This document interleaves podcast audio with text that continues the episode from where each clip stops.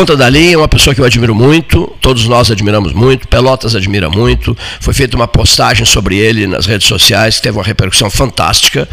Uh, as manifestações das pessoas, os gestos de, de sinais de estima das pessoas em relação a, a esse vulto médico de Pelotas, né? a essa, essa, essa figura exemplar da medicina pelotense. Um dos grandes nomes, aqueles médicos que são sustentáculos da fama da boa medicina que é praticada no município de Pelotas. Vamos lá? É, está na ponta da linha o Dr. Jorge Isaacson. Boa tarde, prezado amigo. Boa tarde, muito obrigado pela atenção. O senhor merece a atenção de todos nós o senhor merece e muito a atenção de todos nós. Eu sou muito ligado à família, por exemplo, fui grande amigo do seu mano Gilberto Amaral Isaacson.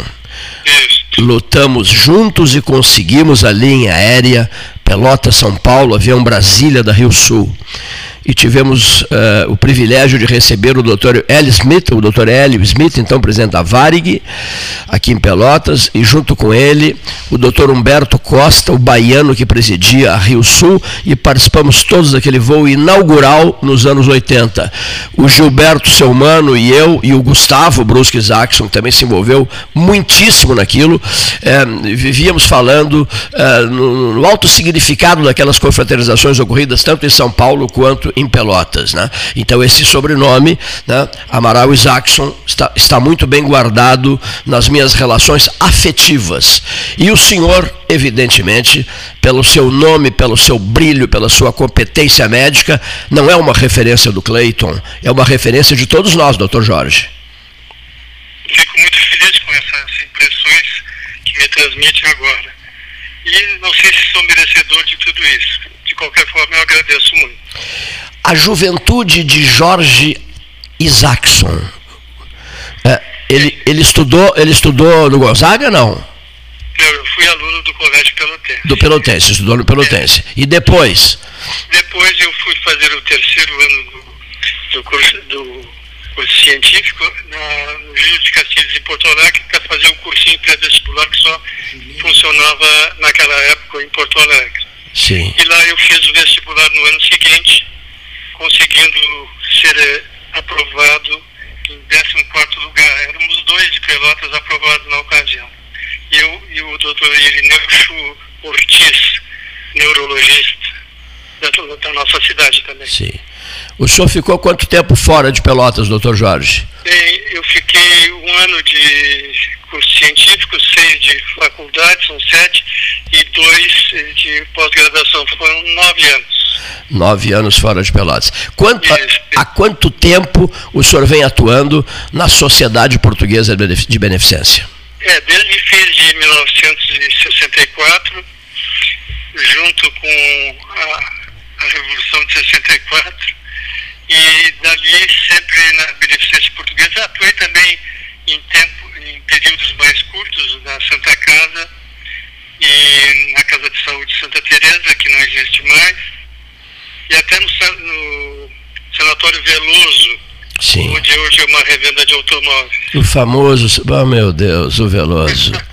E, coisas muito antigas. Quando o senhor cita o Santa Teresa antiga, o antigo Hospital Santa Teresa, passa um filme na minha cabeça.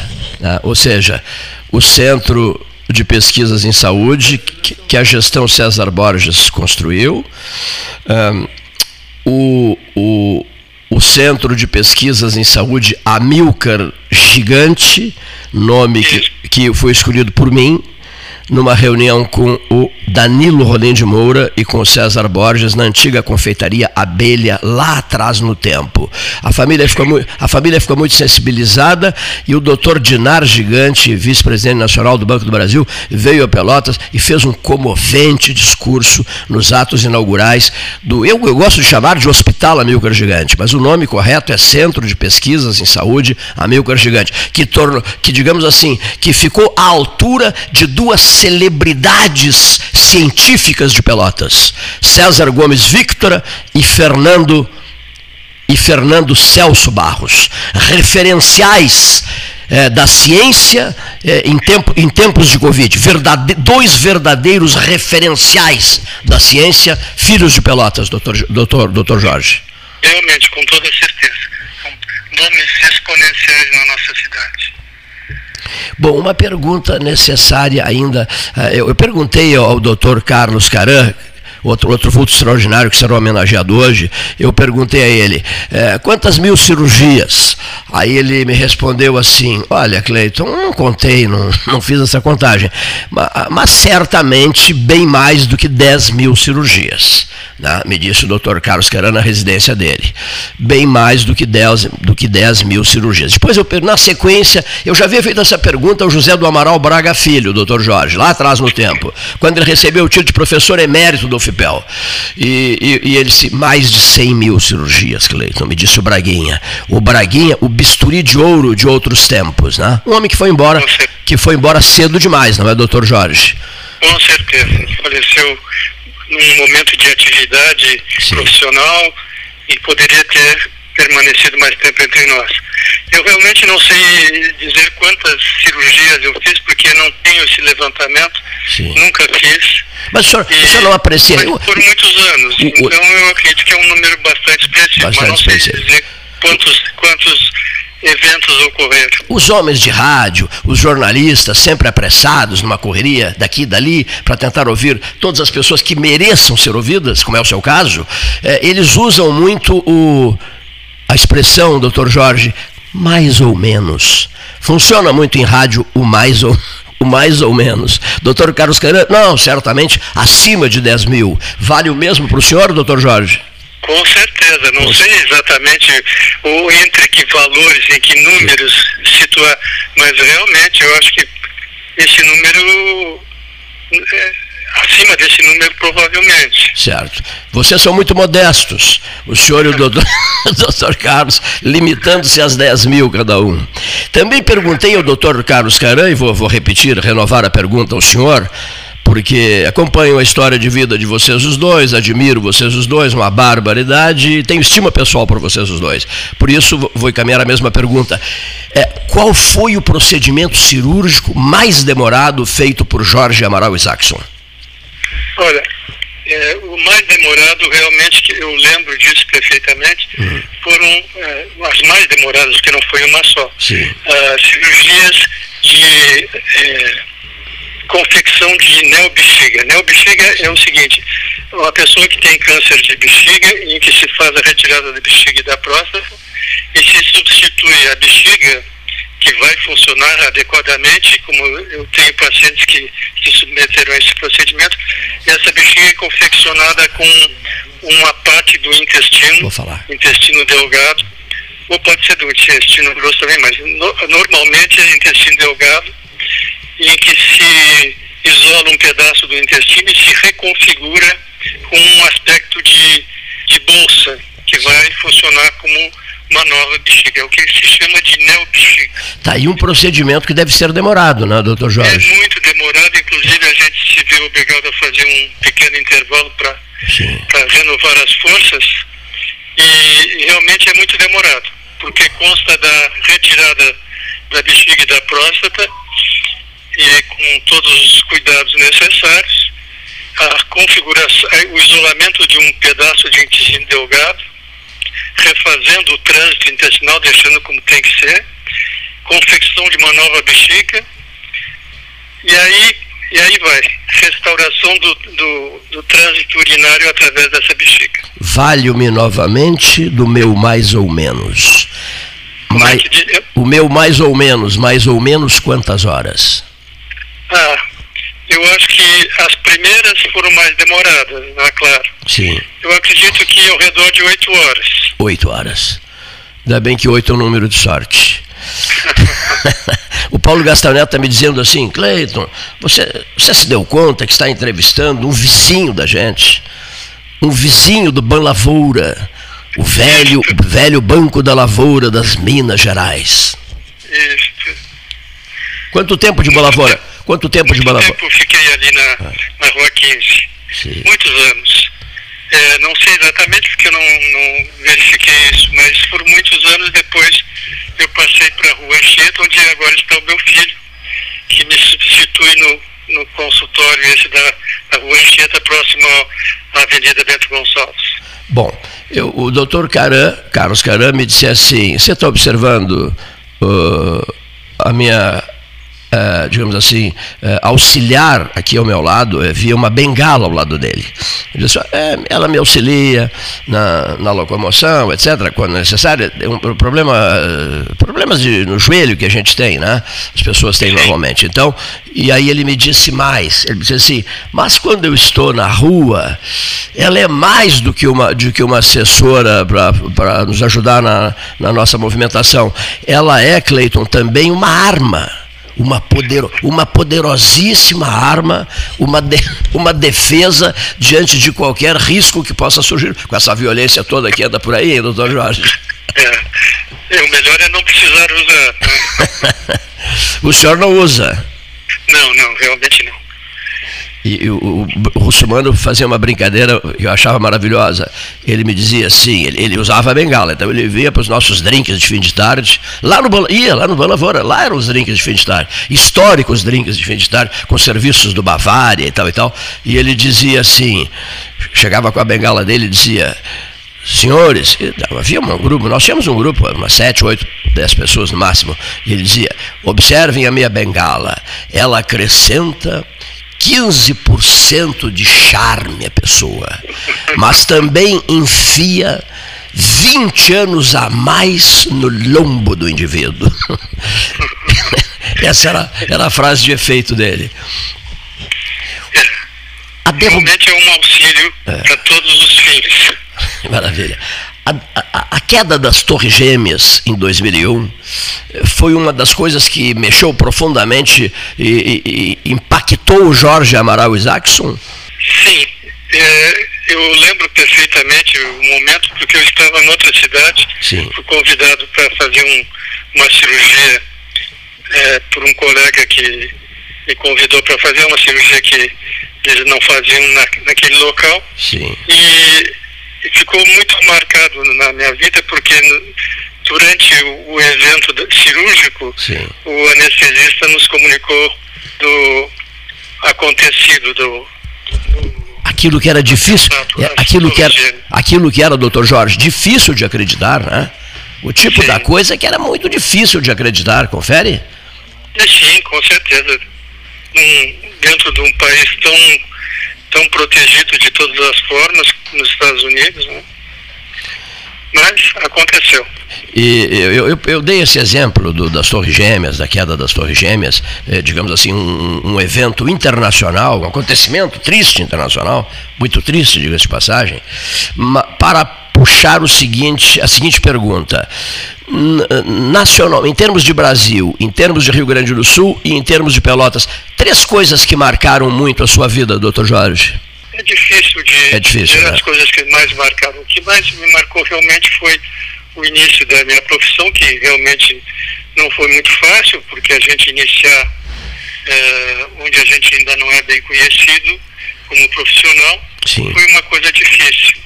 Depois eu tive um período em que eu, eu fui, fui admitido na faculdade de medicina, Sim. que estava sendo fundada, eu sou um dos fundadores, e, e optei por fazer um concurso de, de livre docência na, na, URG, na URGS em Porto Alegre. Sim.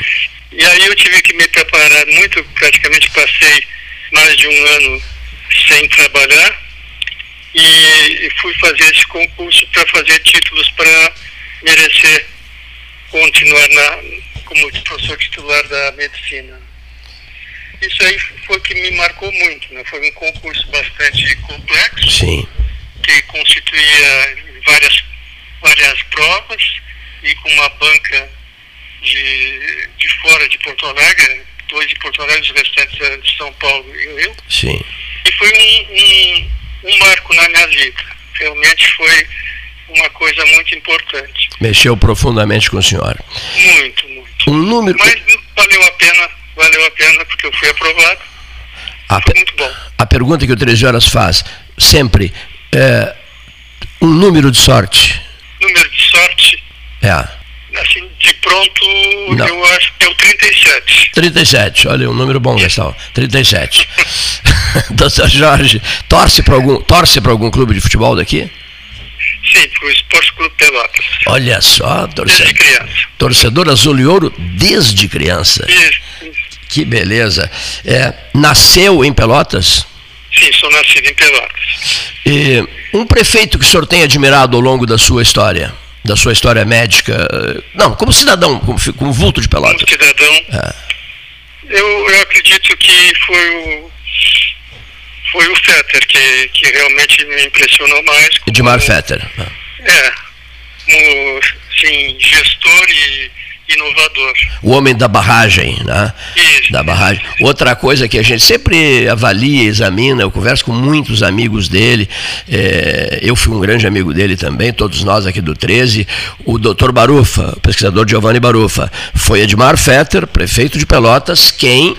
É, organizou todo aquele trabalho de ação do Barufa nos municípios do sul do Rio Grande para a erradicação do mal de Chagas. Lembra bem disso? Te lembro perfeitamente. Eu não privei com, com esse profissional porque os nossos caminhos eram diferentes. Sim. Eu atuava em certas, certas instituições e ele em outras.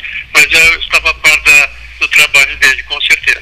No, eu lembrei há pouco que nós fomos vizinhos no Banlavora, mas e, e vivemos uma mesma situação recentemente. Quer dizer, eu, eu no ano passado, em 2000 e 2021, é isso, Leonir? 21, 2021, janeiro, fevereiro de 2021, e o senhor passou por acho uma dificuldade recente também, não é? é diante dessa, dessa pandemia que se apresentou para o mundo. Eu passei um período muito, muito difícil porque eu fui acometido de, desta, desta Covid. Desta Covid e foi realmente, eu tive que, me, que ser hospitalizado na beneficência, por suposto. Eu também. E, é.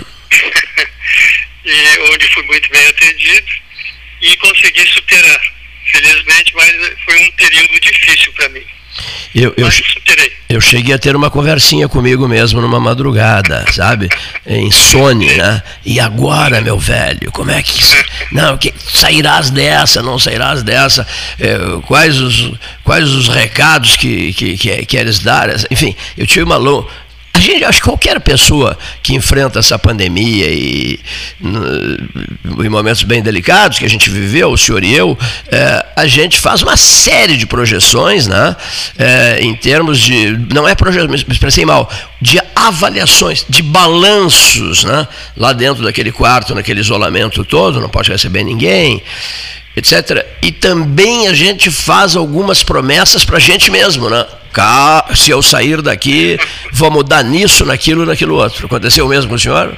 É, com certeza. A gente faz uma análise do que passou, do que a gente já passou, e, e realmente pensa é, um pouco, será que eu vou mudar alguma coisa no, na maneira de, de ser, na maneira de viver? Mas eu acho que não mudei nada. Eu também acho que não mudei nada. e mais, e mais, todos diziam é, no auge da Covid, quando esta pandemia passar, as pessoas serão outras, serão melhores, serão mais, é, digamos assim, humildes, é, terão um diálogo maior, enfim, etc. A vida dessas pessoas, de todos, vai melhorar porque haverá um crescimento em função da pandemia. Mentira, né, doutor Jorge? Mentira. Não, eu não entendo assim, não, não entendo assim. Piorou, né? na verdade piorou, né? E, e mais, a, e, e, mais a guerra da Rússia e Ucrânia, na Ucrânia. Na Ucrânia. É uma situação muito triste essa da guerra. Muitíssimo triste. Bom, então o objetivo desta entrevista era prestar uma homenagem necessária a Jorge Amaral Isaacson. Muito obrigado por tudo. Fico muito feliz de ter se lembrado e desejar que o seu trabalho seja sempre profícuo, como tem sido até hoje. E hoje, doutor Jorge, digamos assim, usando uma gravata, né, as pessoas. O Gastal diz que com esse calor é complicado usar a gravata. O senhor vai usar uma gravata, doutor Jorge? Sim, com certeza. o, é, é, um sinal de respeito pela instituição. Que, que bonita a sua frase. Ele aqui, ó, e o senhor, o senhor que estará visitando. É, a sala cirúrgica, o bloco cirúrgico Jorge Amaral Isaacson. Claro que tem que usar terá que usar uma gravata. E eu estarei pessoalmente, estaremos aqui do 13, nós aqui do 13, o Gastal e eu, pessoalmente na Sociedade Portuguesa de Beneficência para abraçá-lo. Muito bem, muito obrigado por tudo.